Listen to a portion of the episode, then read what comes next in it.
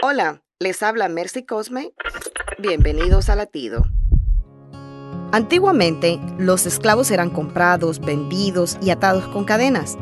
Aún cuando se pagara por su libertad, ellos continuaban en la esclavitud, pues no sabían ser libres.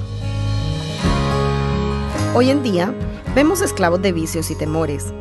Jesucristo pagó por nuestra libertad para darnos vida abundante. Sin embargo, algunos continúan arrastrando sus propias cadenas.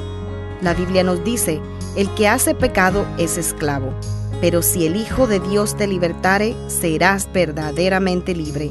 Entonces no serás esclavo, sino hijo y heredero. Amigo, Jesús rompió las cadenas. Ahora te toca a ti liberarte del pecado para que vivas la vida que Dios tiene destinada para ti. Latido les llega a través del ejército de salvación.